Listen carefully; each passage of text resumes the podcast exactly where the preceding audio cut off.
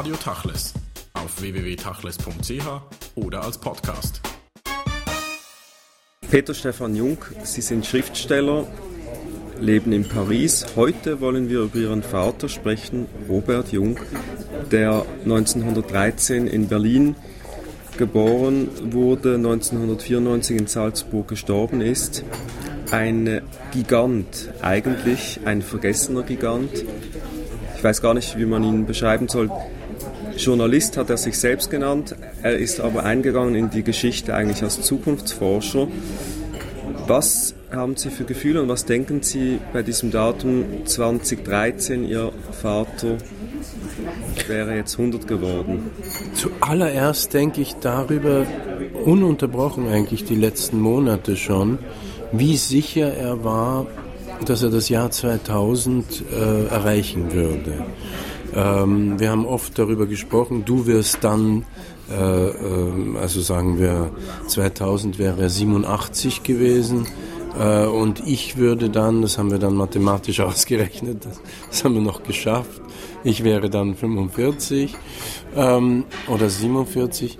Auf jeden Fall ähm, war das für ihn der sichere Lebenstraum und das Ziel, weil eben die Zukunft ihn so interessiert und angezogen hat, dass er dieses Jahr sicher schaffen würde. Und dann diese paar Jahre noch dazu, die hätte er sich vorgestellt, auch noch zu schaffen. Und ich war ja gerade jetzt vor paar Monaten beim 100. Geburtstag eines Verwandten und sehe, dass das durchaus möglich ist. Allerdings nicht von der Jungseite, sondern von der Seite meiner Mutter. Also das sind andere Gene, aber dieser Hundertjährige, den ich da besucht habe, ist eigentlich bestens beieinander. Und das tut mir dann doppelt leid, dass der Vater nicht nur die Jahre, dass dieses, dieses Ziel des Jahres 2000 nicht erreicht hat, sondern natürlich äh, weit, weit weg vom 100. Geburtstag schon verstorben ist mit 81, 82 Jahren. Ihr Vater hat ja eine bewegte Lebens-, aber auch Schreibgeschichte, auf die wir gleich zu sprechen kommen. Wenn wir aber heute die großen Themen anschauen in der gesellschaftspolitischen Debatte, da sind es auch die Themen, die Ihren Vater umtrieben hat. Sicher die ganze globale Erwärmung, also Umweltthematik und spätestens seit Fukushima die ganze Atomdiskussion, die Ihren Vater natürlich auf einer anderen Ebene auch bewegt hat. Erstaunlicherweise fällt der Name Robert Jung ganz selten bis gar nicht mehr heute, obwohl das seine Themen waren, die er 50, 60 Jahre vorher schon beschrieben und sich erschrieben hat. Also jetzt wirklich ohne zu übertreiben, er war ein unglaublich äh, äh, visionärer Vordenker, da gibt es gar keine Frage. Alles, was mit Umweltfragen und mit den Gefahren der Atomkraft zu tun hat, war er ganz sicher der Erste. Und in den Anfängen der grünen Bewegung hat sich ja die Grüne Partei noch auf ihn berufen. In den allerersten, allerersten Jahren, sowohl in Deutschland als auch in Frankreich, als auch in Österreich, war er der, der, der, der, der Urvater, den man auch als solchen anerkannt hat.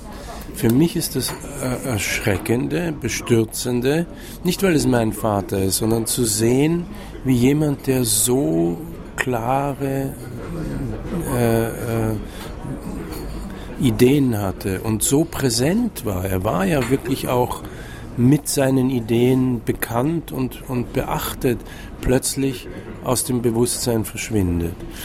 Und das muss meiner Ansicht nach doch damit zu tun haben, dass seine charismatische Persönlichkeit in Interviews oder in, äh, bei, bei, bei Veranstaltungen äh, notwendig war, um die Message rüberzubringen. Im Moment, wo er als physische Präsenz nicht mehr da war, war das plötzlich vorbei. Aber wenn man es vielleicht jetzt weniger sieht im Verhältnis Sie als seinen Sohn oder ganz konkret, was sagt das über eine Gesellschaft aus, die ein, die ein oder eben kein Gedächtnis hat für solche Dinge? Es sind ja nicht nur äh, Ihr Vater, der vergessen gegangen ist, sondern viele andere, die zum gleichen Thema nach Ihrem Vater, zum Teil äh, durch Ihren Vater inspiriert, vergessen gegangen sind. Ähm, was sagt das über unsere Gesellschaft? Also ohne jetzt zu, zu lamentieren, und das ist etwas, was mein Vater sogar in gewisser Weise vorhergesehen hat. Er war ja kein Prophet, aber er hat doch Trends vorausgeahnt. Es ist einfach diese unendliche Flut der Informationen, über die wir heute verfügen. Er hat ja den Ausbruch des Internets nicht mehr miterlebt, aber er hat gewusst, dass diese ganze Computervernetzung zu einem neuen äh, Weg führen würde. Das war ihm klar. Aber wir sind einfach mit zu viel Ereignissen, zu viel äh, auch Sensationen und Katastrophen äh, ähm, überschwemmt. Wir sind einfach in einer Welt, wo jeden Tag so viel auf uns niederbricht oder auf uns niederprasselt, dass wir den Überblick verloren haben. Es ist einfach eine, eine Welt, die, die, die früher nicht so, so äh, war, nehme ich fast an, äh, wo einzelne Namen sozusagen noch hervor, hervorgehoben waren. Es geht uns ja auch mit, mit Weltereignissen so.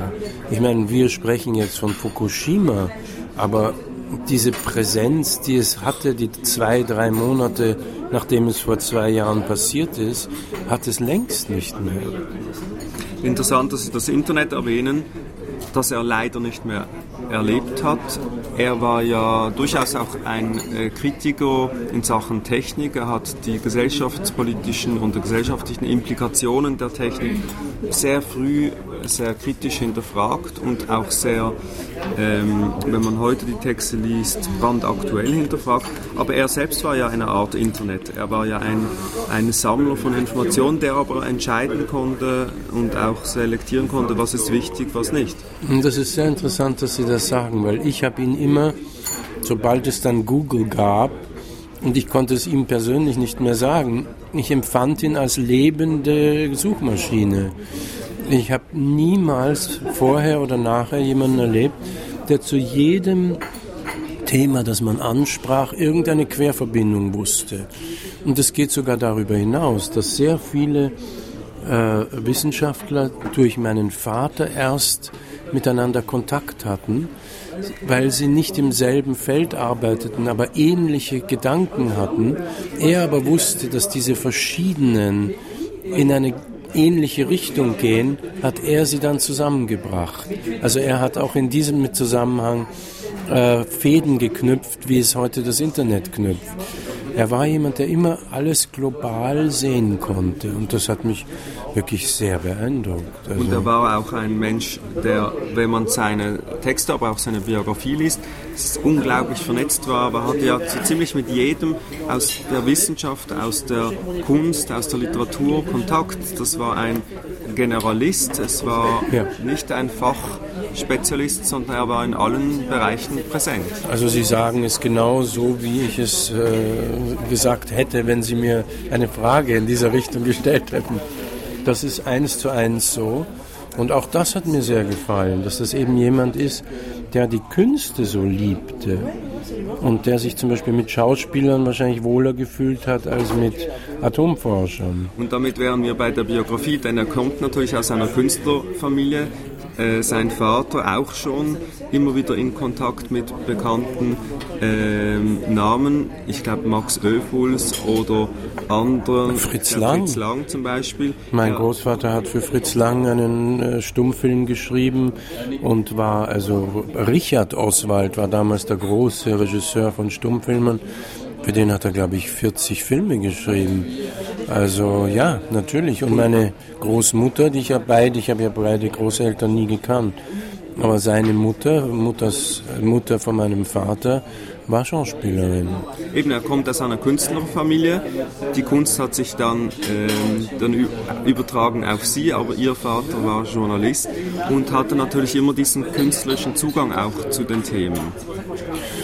Ja, obwohl äh, in seinen Arbeiten man das nicht so sehr spürt. Also wenn ich überhaupt eine Kritik hätte, ist das wahrscheinlich die, dass er sprachlich die Dinge nicht durchgeformt hat. Vielleicht wäre sogar sein Werk noch mehr präsent, wenn die Bücher sprachlich äh, präziser oder auch schöner gewesen wären. Ich hatte dann das Privileg in den letzten Jahren äh, in den letzten vielen, ne, nicht, nicht einmal nur in den letzten Jahren, sondern ab einem bestimmten Moment die Bücher zu lektorieren. Aber da kann man den Stil und die, den Ton nicht mehr verändern. Das bedauere ich ein bisschen, dass er da auch aus Zeitnot die Dinge sehr schnell hingeschrieben hat. Ich hatte mal ein Gespräch darüber mit dem Philosophen Günther Anders, der mit ihm sehr befreundet war. Äh, ich weiß gar nicht, ob Günther Anders noch so sehr ein Begriff ist.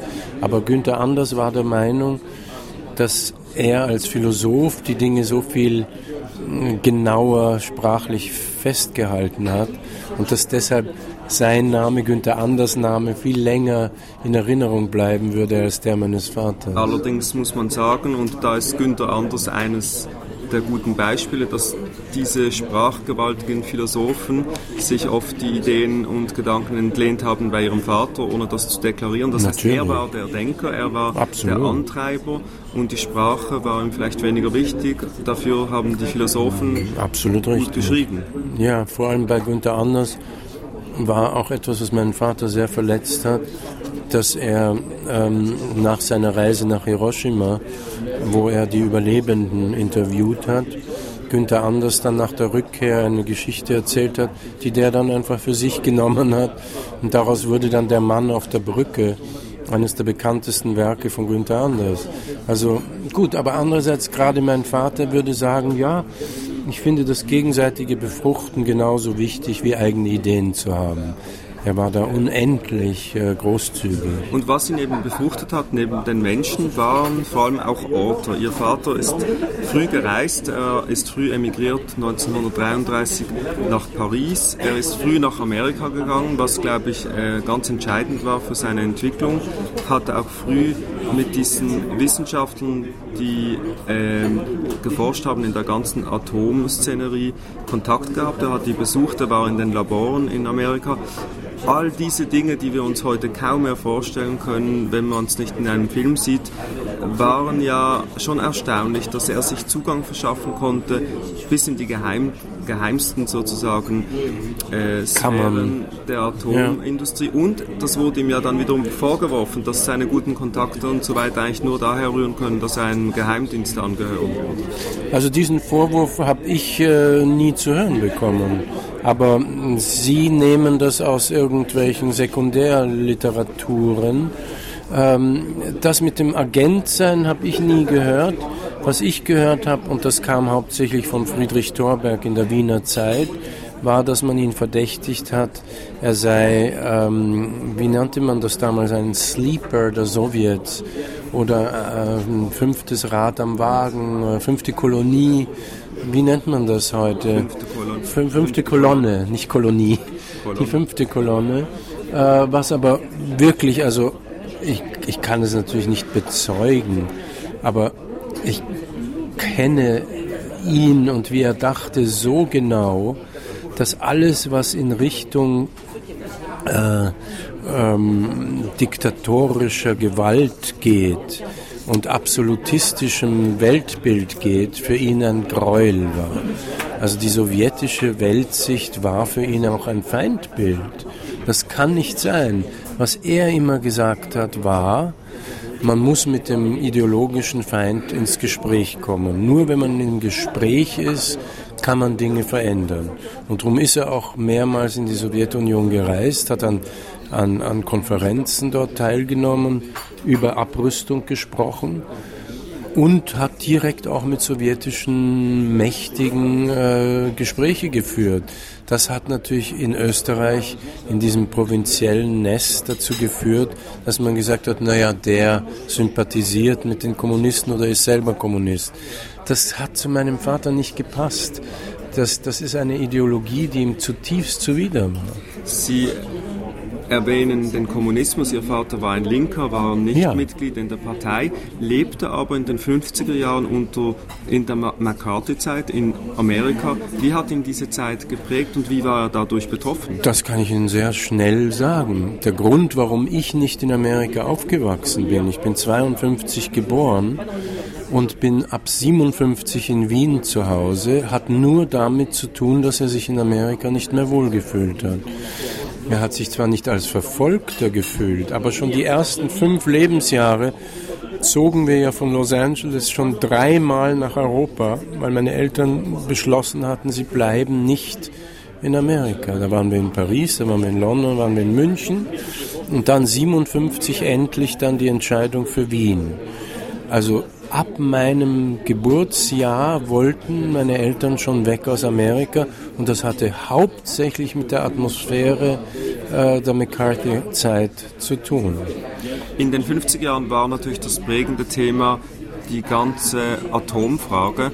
Ihr Vater hatte zu tun eigentlich mit den wichtigsten Exponenten der Atomthematik, also Einstein naja, war die, der Bau der Atombombe. Genau, Bau der Atombombe, also Einstein, äh, Bohr, Oppenheim, das waren alles Leute, mit denen er Kontakt hatte.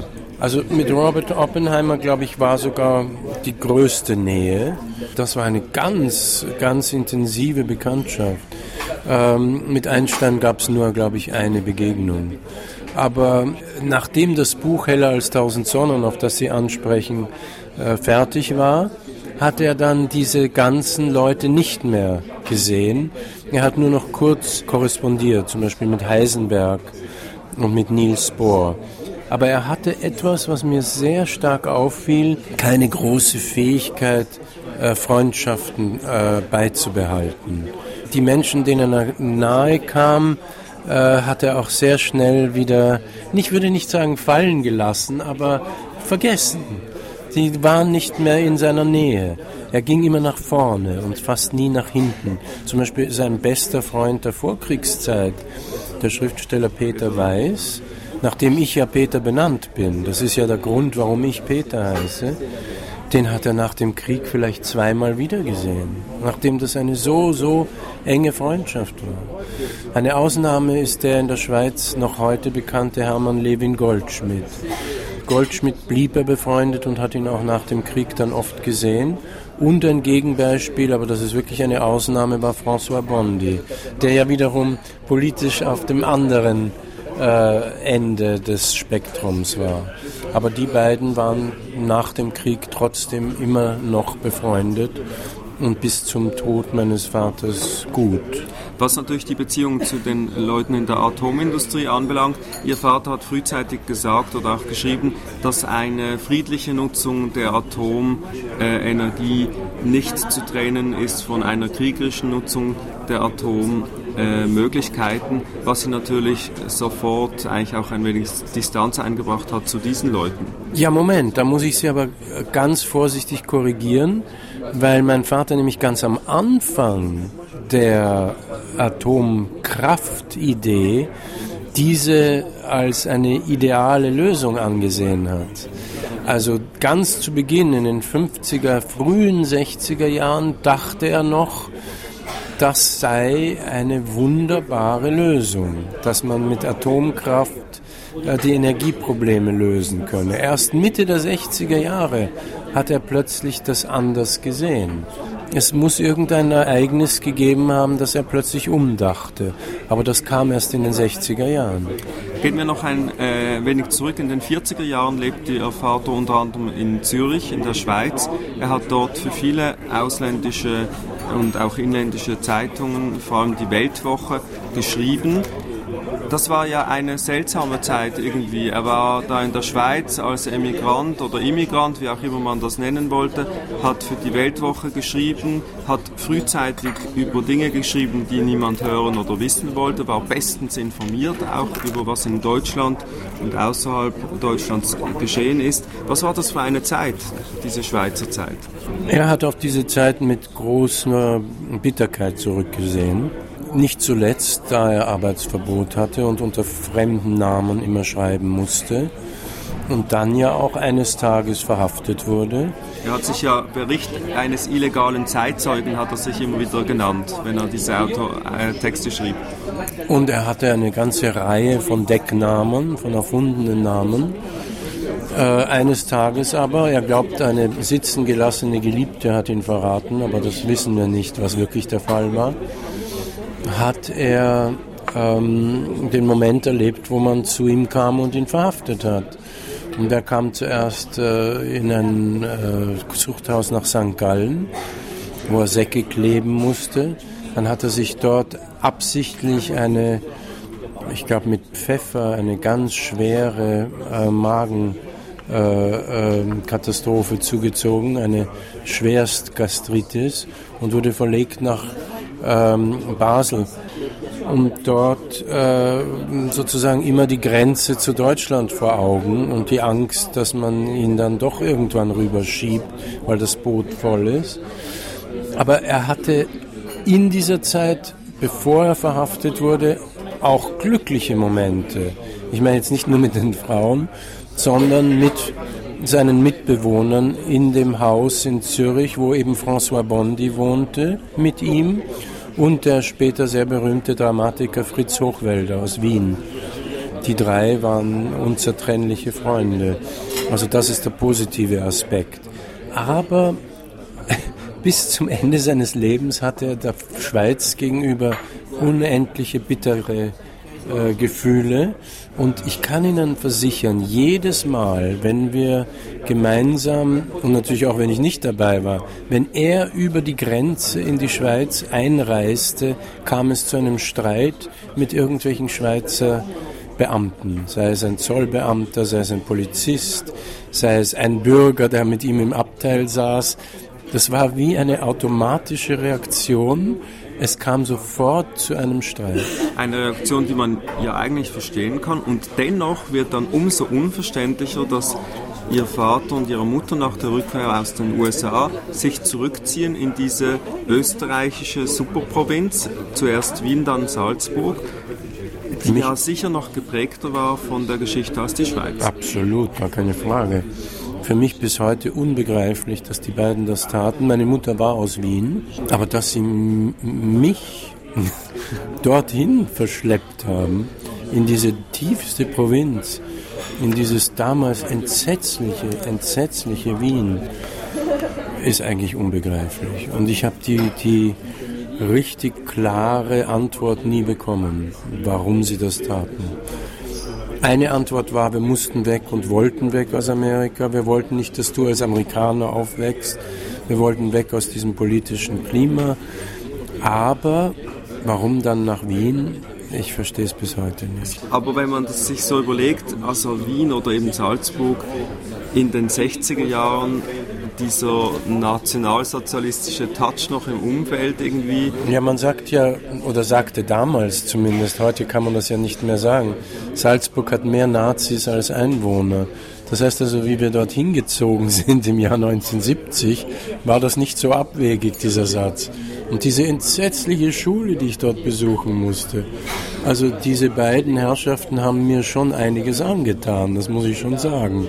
Aber andererseits waren sie ja dann doch in Österreich nicht unglücklich. Und dass mein Vater dann Präsidentschaftskandidat gerade in diesem Land wurde, das ist ja auch nicht ganz ohne. Das ist ja eine merkwürdige Entwicklung, merkwürdige Geschichte. Das war eher zum Ende seines Lebens. Da Ganz am Ende, ja. Äh, da war für die Grüne Partei Kandidat äh, als Bundespräsident, ja. hat glaube ich fast 6 Prozent. Immerhin, ja. Immerhin, kann man nicht sagen. Was aber dann ein einschneidendes Datum wahrscheinlich war in seiner zweiten Lebenshälfte, war 1977 die Publikation seines Buches äh, Atomstaat. Wie haben Sie das miterlebt? Weil das war wahrscheinlich der Erfolg, den Sie am nächsten miterlebt haben. Obwohl ich ja zu der Zeit schon lange, lang, längst nicht mehr zu Hause gelebt Absolut, habe. Aber Sie haben das ich habe diesen plötzlichen Ruhm, äh, Quantensprung miterlebt und habe gesehen, wie Menschen einfach auf der Straße auf ihn zuliefen, um ihm zu danken. Das hat es vorher nicht gegeben. Also er war einfach quasi über Nacht ein, ein, ein, ein Star geworden. Aber er hat es sehr, sehr gut genommen. Er war ja damals dann schon äh, Anfang 60, also 64, als das Buch erschien und konnte damit sehr, sehr gut umgehen. Ähm, meine Mutter hat es nur gehasst, wenn er zu wildfremden Menschen wahnsinnig freundlich war. Sie sagt, du kannst doch nicht zu jedem Menschen so nett sein. Aber für ihn war das wichtig, eine als öffentliche Figur auch eine öffentlich zugängliche Figur zu sein. Und seine Philosophie hieß ja auch, man muss mit jedem sprechen, man muss jedem zuhören können und das hat er dann auch vorgeführt. Aber das ist eben eine Eigenschaft, die wahrscheinlich das Werk Ihres Vaters äh, sehr stark prägt. Er war ein Menschenfreund und er war nicht, was ja bei diesen Themen schnell der Fall sein könnte, er war kein Zyniker, er war nicht jener, der zynisch auf diese Zeiten und das letzte Jahrhundert blickte. Das haben Sie besonders schön gesagt. Er war genau das Gegenteil von einem Zyniker. Das war ihm sowas von fremd. Das wäre überhaupt wahrscheinlich in seinem Sprachgebrauch kaum vorgekommen. Nein, er war ein Menschenfreund. Er war äh, jemand, der auch wirklich zuhören konnte, aber wie ich vorhin gesagt habe, dann diesem Menschen, dem er so genau zugehört hat und so nahe kam, konnte er dann auch sehr schnell wieder vergessen vielleicht um Platz zu schaffen für die, für die Nächsten, die da in der Reihe standen. Oder wie das halt bei Journalisten oft der Fall ist, die Distanz braucht man eben auch, um sich diese Themen zu äh, erschreiben. Ja, aber er hielt ja keine Distanz. Er ließ ja zu, dass die Leute ihn belagert haben. Und äh, wenn meine Mutter nicht am Telefon war, um äh, äh, die Anfragen abzuwehren, wenn er zufällig zu Hause am Telefon war und jemand gefragt hat, können wir an dem und dem Tag mit Ihnen rechnen, dass Sie nach Buxtehude kommen oder können wir ein Interview machen übermorgen ähm, in einem Vorort von Gelsenkirchen, dann hat er ja gesagt. Aber das war natürlich eine Distanzlosigkeit für den Moment, aber auf Zeit war es große Distanz, weil er mit diesen Freunden eben keine Freundschaft pflegen das wollte oder konnte. Oder konnte. Ja. Es war einfach dann die Zeit nicht. Und ich muss dazu sagen, und das hat mich immer sehr beeindruckt, er war ein großer, großer Arbeiter wirklich jemand, der von früh bis spät an der Schreibmaschine saß. Damals ja seine alte aus den Nachkriegsjahren erstandene, um eine äh, Stange Zigaretten gekaufte ähm, Underwood, wenn ich mich richtig erinnere, die jetzt in der Salzburger Zukunftsbibliothek noch zu besichtigen ist. Äh, an der klapperte er von früh bis spät. Also das habe ich auch selten gesehen jemand, der so extrem arbeitet. Das habe ich sehr bewundert. Er war sehr engagiert in der Friedensbewegung, er war engagiert in der Umweltbewegung. Das ist auch das, was man vielleicht öffentlich von ihm wahrgenommen hat. Wenn wir aber einen Blick werfen in sein Werk, wenn man die Texte liest, die ja von einer zum Teil ernüchternden Klarheit sind, wenn man die Texte heute liest, zu allen Fragen bis hin zum Thema Tourismus, sanfter, sanfter Tourismus, Tourismus ja. und äh, weiß nicht mehr, wie er es genannt hat, dann ist genau ja schon so, erstaunlich, wie, er, wie, wie früh und wie klar er die Dinge gesehen hat, nicht als Wissenschaftler, sondern als eigentlich zeitchronistischer Zeuge. Jemand, der sozusagen das Jahrhundert in sich herumtrug. Also nach dieser Frage von Ihnen würde ich doch mich zu einem Satz aufschwingen, der ein bisschen pathetisch klingt.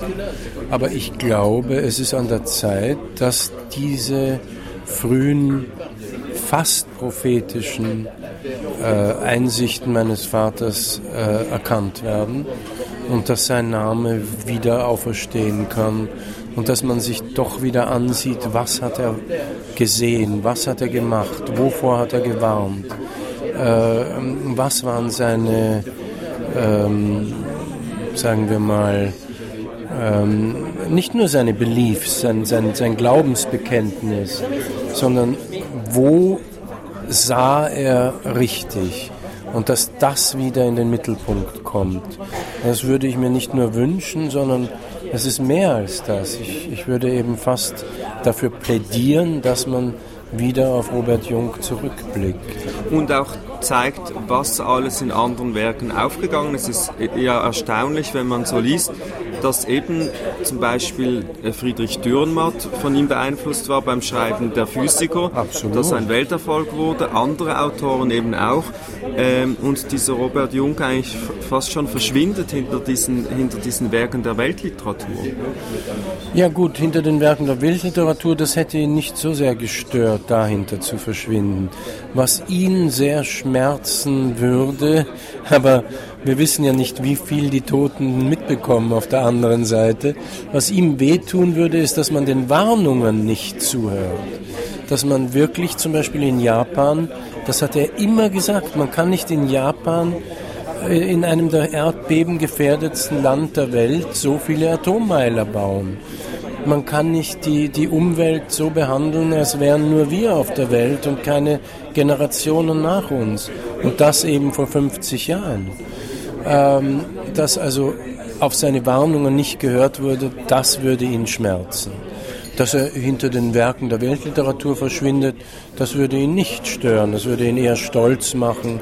Vor allem wenn Dürrenmatt zum Beispiel an irgendeiner Stelle auch gesagt hat, dass die Physiker sehr stark von Robert Jung beeinflusst waren. Und ich glaube, das hat er mehrmals getan. Das hat er nicht verschwiegen. Neben diesen Themen, Atom, Umwelt, war irgendwie vielleicht nicht einmal so ausgesprochen, aber doch präsent die Frage nach Europa, immer wieder deutlichere Europa nach dem Krieg. Was war seine Haltung zur ganzen Europäischen Union? Was war seine Haltung zum Nachkriegseuropa, auch im Kalten Krieg? Er konnte sich sicher nicht vorstellen, dass dieses Europa je nicht mehr in die zwei Blöcke geteilt oder sagen wir in 100 Jahren nicht, dass dieses Europa diese zwei Blöcke verlieren würde. Das war also in seinen Vorhersagen oder in, seiner, in seinem Spüren von Trends überhaupt nicht vorhanden. Und die Europäische Union hat er zwar begrüßt, aber er hatte immer die Sorge, dass die in Wirklichkeit nur für Technologieausbau und für ein äh, stärkeres Zusammenwachsen der Großindustrie missbraucht werden würde. Er hat es nicht so sehr als, als ideale neue Form des Friedens unter den Völkern angesehen. Aber da muss ich sagen, da bin ich auch nicht so genau informiert, wie er die europäische Vereinigung äh, gesehen hat.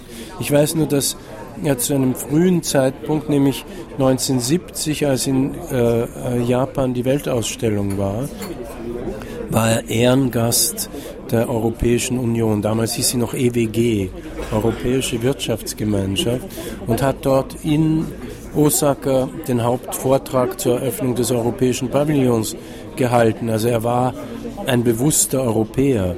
Aber man kann sozusagen dadurch, dass erst ab dem, fast dem Jahr, wo er starb, war ja Europa erst nicht mehr in die Blöcke geteilt, weil die Sowjetunion ja erst 93 zu existieren aufgehört hat.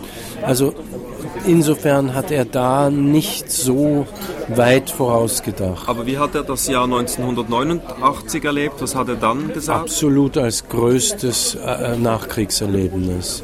Äh, das war für ihn wie ein, wie ein äh, Befreiungsschlag der besten und größten Art.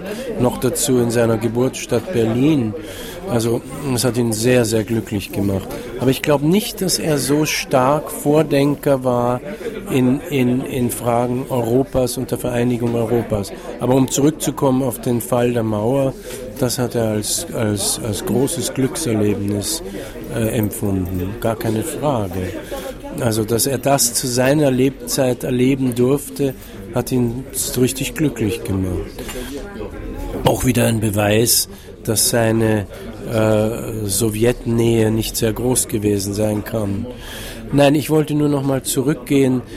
Ein Hauptthema in seinen Werken, in seinen Vorträgen, in seinen Hunderten, Hunderten Essays war, dass die Technik zu stark äh, das Leben der Menschen äh, beherrscht. Also die Technik zum einen und die Geschwindigkeit zum anderen, also Natürlich. das beschleunigte Leben hat er frühzeitig kritisiert. Es gibt einen französischen Philosophen, den ich sehr schätze, Paul Virilio, dessen Spezialgebiet ist die, die Gefahr der Geschwindigkeit und der beruft sich völlig auf meinen Vater und sagt, mein Vater hätte ihn unendlich beeinflusst. Nein, aber dass eben das Überhandnehmen der Technologie eine Gefahr für, den, für das Individuum ist. Ob er das extreme Internet als Technologie empfunden hätte, weiß ich nicht. Wahrscheinlich nicht. Er hätte das noch eher zu den sanften Technologien gezählt, wahrscheinlich. Solange nicht große Corporations alles übernehmen und uns sozusagen da jetzt dann irgendwann anfangen einzuschränken, was ja auch passieren könnte. Wir reden die ganze Zeit über Ihren Vater aus der Sicht des Sohnes. Sie selbst haben Ihr Verhältnis oder ein Teil des biografischen Aspekts, Aspektes in Ihrem Roman mitverarbeitet, Reise über den Hudson. Vielleicht können Sie ein wenig etwas dazu sagen, was hat Sie dazu veranlasst, das dann literarisch zu verwenden und dann letztlich am Anfang nicht dazu zu stehen, dass das auch so ist? Ist es so, dass ich zuerst nicht dazu stand, dass es so ist? Soweit mir bekannt ist, ja. Ich habe in den ersten zwei, drei Jahren gesagt, das ist äh, Fiktion, ja. Nur, Sie müssen bedenken, es ist ja ein Hauptbild in diesem Roman, wo unter einer der, der längsten Brücken Amerikas, unter der Tappan Sea in der Nähe von New York, ein ein Kilometer großer Riese liegt, nackt und tot. Dass das Fiktion ist, werden Sie mir wohl zustimmen. Äh, es war ja auch Literatur und kein Sachbuch. Eben. Aber insofern haben Sie nicht Unrecht. Die Momente, die in diesem Buch beschrieben sind, wo sich der Sohn, der oben auf der Brücke diesen Körper entlang geht und Körperteil für Körperteil Erinnerungen an den Vater ausgelöst werden, das sind natürlich zu großen Teilen wahre Erinnerungen.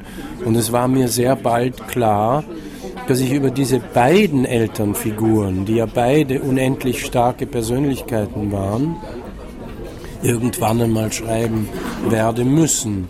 Also äh, ich erinnere mich, kurz nachdem meine Mutter gestorben war, 95 hat Peter Handke zu mir schon gesagt, jetzt musst du aber ein Buch über deine verrückten Eltern schreiben. Ich sage, naja, jetzt noch nicht. Naja, aber bald. Ich sage, naja, ich bin nicht so sicher. Ich glaube, da muss noch ein bisschen Zeit vergehen. Und das eigentlich Schlimme und Komische ist, dass meine Mutter sehr oft gesagt hat, ab dem Moment, wo ich Schriftsteller war, um Gottes Willen, der Burschi wird eines Tages über uns ein Buch schreiben. Also sie hat es geahnt, dass da mal entsetzliche Dinge auf sie zukommen würden. Aber Gott sei Dank war sie schon zehn Jahre tot, als das Buch erschienen ist. Gut, auf der einen Seite sind diese beiden Biografien natürlich auch Stoff für Geschichte und Geschichten. Auf der anderen Seite wäre natürlich die Frage, was hätten Sie gesagt, also Ihre Eltern, wenn Sie das Buch gelesen hätten? Wie hätten Sie darauf reagiert? Ich glaube, sie hätten wahnsinnig gelacht und sich fürchterlich geärgert. Äh, beides zugleich. Und dann hätte mein Vater gesagt, aber warum hast du mich als Toten beschrieben? Weil der Tod war für ihn wirklich das einzige Tabuthema. Dass es sowas überhaupt gibt, dass Menschen eines Tages nicht mehr sind, das war für ihn nicht akzeptabel. Darum war es für ihn ja auch gar keine Frage, das Jahr 2000 zu erleben. Noch dazu natürlich als Zukunftsforscher, wo alles immer um das Jahr 2000 ging ab dem Buch Die Zukunft hat schon begonnen, dachte er ins Jahr 2000 hinüber. Dann gab es eine Fernsehserie, die in den 60er Jahren produziert und gemacht hat, Europa Richtung 2000. Nein, aber was ich sagen will, Tod war das einzige absolute Tabuthema. Das konnte man mit ihm auch nicht besprechen. Ich habe ja mit ihm zum Beispiel nie darüber gesprochen, wie willst du begraben werden oder wo willst du begraben werden oder willst du überhaupt begraben werden oder verbrannt werden, Gott behüte. Also, dass er heute auf dem jüdischen Friedhof von Salzburg liegt und dort einen Tag nach seinem Tod nach jüdischem Gesetz schon begraben wurde, das habe ich alles allein entschieden. Da gab es überhaupt keinen Hinweis. Ich erinnere mich, der Ihnen nicht ganz unbekannte Arthur Kohn hatte mich damals sehr kritisiert, dass das Begräbnis am nächsten Tag war. Denn er meinte, na, da muss man sich doch Zeit lassen, damit die Menschen aus aller Welt anreisen können. Es ist niemand angereist. Wir waren zu 20, die halt in Salzburg gerade an dem Tag waren. Nein, nur um Ihnen zu sagen, alles, was was Tod betraf, Und das hätte mein Vater nicht ausgehalten, das in einem Buch zu lesen über sich. Der Tod ist natürlich auch das Ende der Zukunft, die ja in Sehr seinem richtig. Sinne schon begonnen natürlich. hatte. Das hat er ja frühzeitig geschrieben. Ich glaube, das ist das Buch aus den 50er Jahren. Äh, 52. 52. Wenn wir nochmals zurückkommen auf sein, sein Schaffen, was ein wesentlicher ein wesentliches Projekt, glaube ich, war in seinem Leben, waren die sogenannten Zukunftswerkstätten. Vielleicht können Sie uns das erklären. Was war das genau? Und das war ja was, das ihm ganz besonders am Herzen Nicht liegt. nur ganz besonders, sondern ich erinnere mich an einen unserer großen Spaziergänge, wo er gesagt hat, ich glaube, wenn etwas von all meinen Sachen bleiben wird, merkwürdig, dass er das so dachte, dann glaube ich, sind das am ehesten die Zukunftswerkstätten. Dass das etwas ist, was immer bleiben wird. Die Zukunftswerkstatt ist etwas, wo Menschen zusammenkommen in einer Community und das äh, besprechen, was im Moment in einer Stadt oder in einer Gemeinde gerade an Problemen vorherrscht. Und dann gibt es eine zweite Phase, wo man über diese Probleme nicht mehr spricht, sondern vollkommen sich mit der Fantasie in die Zukunft gehen lässt und Utopien entwickelt. Und in der dritten Phase wird dann die Realität mit den Utopien zusammengebracht. Und man schaut, welche dieser völlig, äh, da war ja in dieser zweiten Phase, wo man Utopien entwickelt, nichts äh, begrenzt. Also da durfte die Fantasie bis in den Kosmos gehen. Aber dann in der dritten Phase versucht man die Fantasie mit der Realität zu verknüpfen. Und diese Zukunftswerkstätten sind tatsächlich an vielen Orten jetzt äh, tätig. Aber ich glaube nicht, dass sie sich auf Robert Jung berufen. Sie wissen nicht, wo das herkommt. Gut, das Oder manche wissen es, aber viele wissen es nicht. Heute nennt man das Think Tank wahrscheinlich. Nein, so nannte Think Tanks gab es schon zu, zu den frühen 60er und 70er Jahren. Nein, Think Tank gab es schon vorher. Ähm, es kann aber sein, dass heute in Think Tanks sowas wie Zukunftswerkstätten durchgeführt werden. Das kann sein. Aber soweit ich weiß, gibt es nur in sehr deutschen äh, äh, kleinen Stadtgemeinden die äh, Rückbesinnung auf Robert Jung, ausgerechnet dort. Und natürlich in Salzburg, wo seine Zukunftsbibliothek ja heute noch äh, sitzt, eine, die Robert Jung Stiftung. Eine wichtige äh, Bibliothek, glaube ich, mit 14.000 Bänden in der Wenn nicht sogar mehr. Oder sogar mehr. Äh, um alle diese Fragen äh, kreisen, die ihn beschäftigt haben. Wenn wir noch äh, auch mit Blick auf seine Biografie zur Frage des Judentums kommen können. Was war das Judentum in seinem Werk? War das eine Inspirationskraft oder auch eine Kraft, die er im Zusammenhang mit dem Thema Zukunft überhaupt gesehen hat? Oder wie würden Sie das im Nachhinein beurteilen? Ich glaube am ehesten, er hat es auch sehr schön in seiner Autobiografie trotzdem beschrieben, die ja auch wieder ein Beweis für sein Verschwinden die Bio Autobiografie trotzdem ist sehr kurz nach seinem Tod schon vergriffen gewesen und nie wieder aufgelegt worden. Er hat in seiner Autobiografie sehr schön beschrieben, wie wichtig für ihn Martin Buber war. Äh, und gerade bei Martin Buber das Utopische und die, die Bereitschaft, sozusagen in die Zukunft auch zu, zu, zu denken. Also dieser Dialog auch, der bei Buber so wichtig ist, all diese Elemente hat er sehr früh in sein Denken übernommen. Und ich würde sagen, er war sehr früh jüdisch geprägt, vielleicht in gar keiner Weise jüdisch-orthodox geprägt, aber jüdisch in der Tradition und was bei ihm wahnsinnig wichtig war, war die Jugendbewegung. Ähm, alle seine Freunde gingen nach Israel, außer ihm. Und es gab eine Gruppe, ich habe leider vergessen, wie die hieß, die Hazorea gegründet haben, in der Nähe von Haifa. Hazorea ist ja eines der, der bekanntesten Kibbutzim. Und äh, äh, das waren Leute, mit denen er in der Jugendbewegung war. Und die sind jedes Wochenende hinausgezogen wie die Wandervögel. Und wie die übrigens ja, das gab es ja bei den Nazis auch. Das hat mich immer so äh, erstaunt, dass das alle damals machten. Aber die jüdischen Wandervögel, denen er angehört hat, waren für ihn ganz prägend und ganz wichtig. Und er hat bis ans Lebensende bedauert, seine Eltern, er war nämlich Einzelkind, an den Wochenenden im Stich gelassen zu haben. Seine Eltern haben immer furchtbar gejammert und haben gesagt, jetzt hast du endlich keine Schule, bist am Wochenende zu Hause und gehst raus und gehst weg von zu Hause mit deinen blöden Wandervögeln. Und das hat er aber gemacht, bis äh, er in die Emigration gegangen ist. Also das war eine ganz starke Prägung. Und er hat an diesen einen vorhandenen Gott geglaubt. Ganz sicher und hat mir das auch mitgegeben, an einen Gott, den man sich nicht vorstellen darf, von dem man sich kein Bild machen darf, aber den es gibt. Aber das hat nicht zu Pesach oder zu Yom Kippur oder zu Rosh Hashanah oder zu Shabbat geführt. Überhaupt nicht. Im Gegenteil, ich hatte als Kind äh, Weihnachten und Ostern. Und er liebte es zum Beispiel am 24. Dezember, das muss man sich mal vorstellen, in die Mitternachtsmette zu gehen. Also katholischer geht's schon nicht mehr.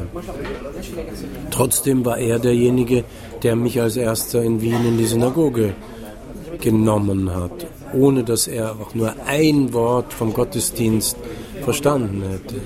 Vielleicht heute würde man das nennen, so ein typischer, eine typische Art von jüdischem Kosmopolit, die er war erstaunlich, dass er dann eben in Salzburg gelebt hat. Sie selbst, und wir sitzen ja hier in Paris und führen das Gespräch im Café Flore, Sie selbst erleben diesen kosmopolitischen Traumschriftsteller, äh, vielleicht Kaffeehausjude bis zu einem gewissen Grad oder noch mehr. Sie haben aber eine romantische Weltsicht. Genau, wenn man aus der Schweiz kommt, geht es gar nicht anders. wenn wir jetzt diese 100 Jahre nochmals zusammenfassen, was glauben Sie, wird denn überhaupt übrig bleiben? Weil sein Werk wird nicht mehr verlegt, seine Schriften, die alles sind, was es gab, sind nicht mehr zugänglich. Seine Gedanken schwirren überall herum und man weiß nicht mehr, woher sie kommen. Wir haben über das Gedächtnis dieser Gesellschaft gesprochen. Wie geht das weiter und was soll und wird bleiben? Also ich glaube, und insofern drehe ich quasi Ihre Frage um, ich glaube, es könnte wirklich der Moment kommen, wo diese frei herumschwirrenden Gedanken irgendwie und von irgendwelchen Kräften gebündelt werden.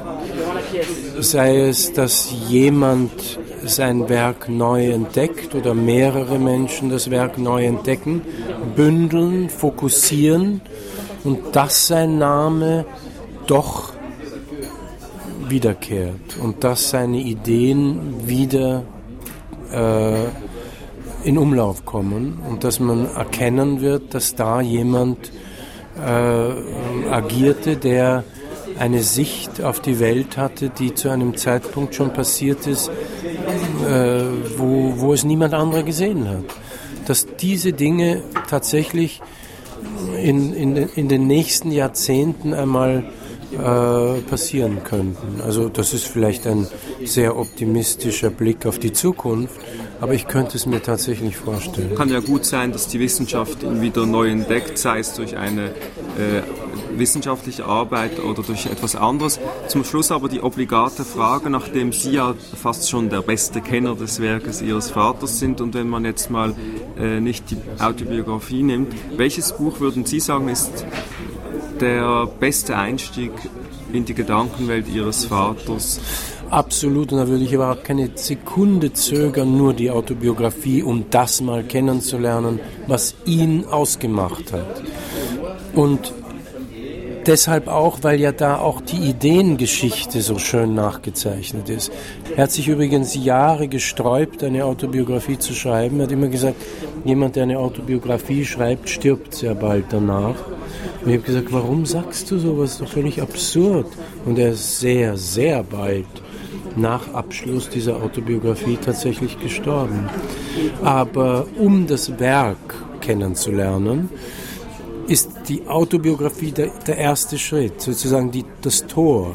Dann natürlich Atomstaat, dann unbedingt Heller als tausend Sonnen, erschienen 1954 ist das einzige seiner Bücher, das heute noch im Druck überhaupt vorhanden ist. Und auch das nur in Amerika. Aber das ist das Einzige, das ist ja auch unglaublich. Nun, zum Glück gibt es noch Antiquariate. Dort findet man natürlich die Bücher ja. Ihres Vaters. Äh, Peter Stefan Jung, ganz herzlichen Dank für das Gespräch. Wir sind gespannt, was das Jubiläumsjahr so alles bringen möge und wird. In Salzburg wird gefeiert, wird gedacht, Sehr wird thematisiert. sogar. Und mal schauen, wie es in anderen europäischen Städten sein wird. Vielen Dank für das Gespräch.